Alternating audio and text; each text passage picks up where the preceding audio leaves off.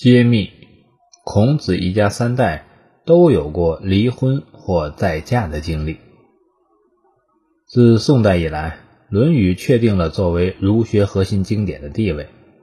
可是这部经典中却没有丝毫谈论到孔子的夫人，《史记·孔子世家》当中也没有相关的记载，给人的印象是孔子一直独来独往，除了儿子孔离。偶尔友情客串一下之外，他的家庭似乎是残缺的。在孔圣人留下的言说当中，除了一句“唯女子与小人难养也”，可能牵扯到他的老婆之外，就没有任何关于孔夫人的信息了。《论语阳货》当中，孔子说过一句著名的话，叫“唯女子与小人为难养也，近之则不孙。”远之则怨。在这句话当中，孔子将女人与小人归为一类，并抱怨道：“和女人走近了，女人就不讲规矩；远离女人吧，她又成了怨妇。”史书说，孔子十九岁时娶了宋国的齐官氏为妻，一年后生下儿子孔离。在嫁给孔子的四十八年后，齐官氏去世。这寥寥数语，几乎就是关于孔子妻子齐观氏的所有描述。而齐观氏是个怎么样的人呢？他和孔子的关系怎样，都语言不详。不过史书记载，孔氏三世初妻，其中就包括孔子本人。孔子为什么要休妻？有一种说法是因为妻子口多言。古人休妻有七大理由。不顺父母，为其逆德也；无子，为其绝世也；淫，为其乱族也；妒，为其乱家也；有恶疾，为其不可与共资成也；口多言，为其离亲也；窃盗，为其反义也。孔子显然是利用了其中的一条。而孔子是什么时候休妻，则并无记载。《礼记》有这样一段文字，讲到了齐观氏死后的情形：伯鱼之母死，妻一而犹哭。夫子闻之曰：“谁欲哭者？”门人曰：“礼也。”夫子曰：“奚其甚也？”伯鱼闻之，遂除之。伯鱼。就是孔子的儿子孔离，在丧妻后还哭死去的母亲。孔子听到了就很不高兴地说：“太过分了！”可见孔子对离了婚的前妻确实没有感情了，甚至还充满了嫌恶。而他的儿子、孙子继承了他的传统，都把自己的老婆休了。他的孙子子思更过分，甚至不让儿子上去为休妻守丧。理由是，既然她已经被休了，那就不是我的老婆了，当然也不是子善的母亲了。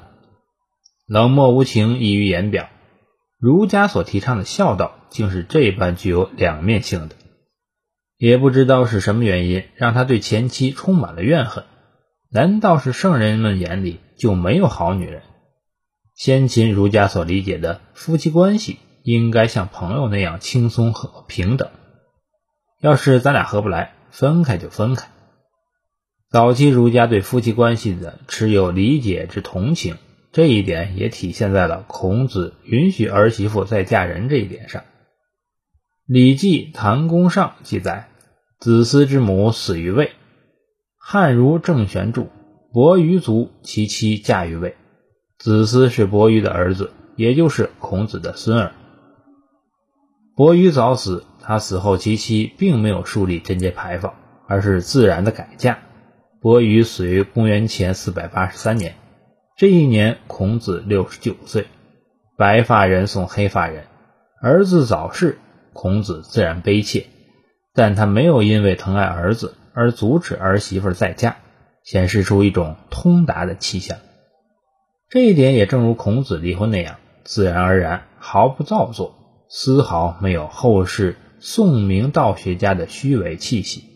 孔子的孙子子思丧父之后，母亲又再嫁，心中留下一些伤痕。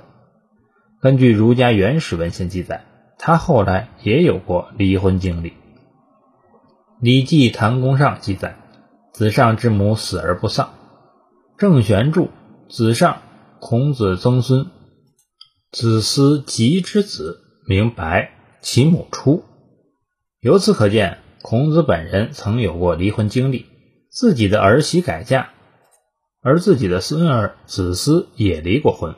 可是文献并没有记载子思离婚的原因是什么，只能根据记载进行推测。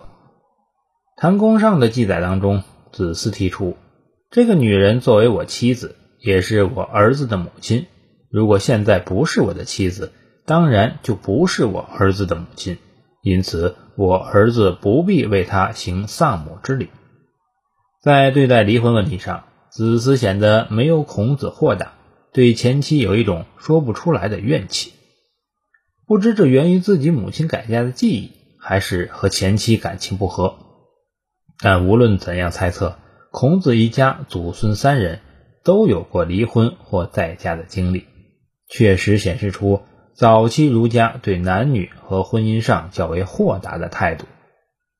早期儒家认为，男女之间正常的欲望是完全符合自然法则的。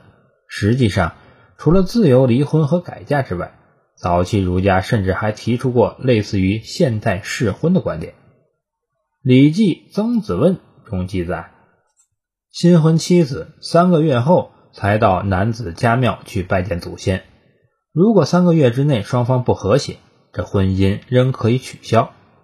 这种对待婚姻豁达而自然的态度，是宋明道学家所不敢想象的。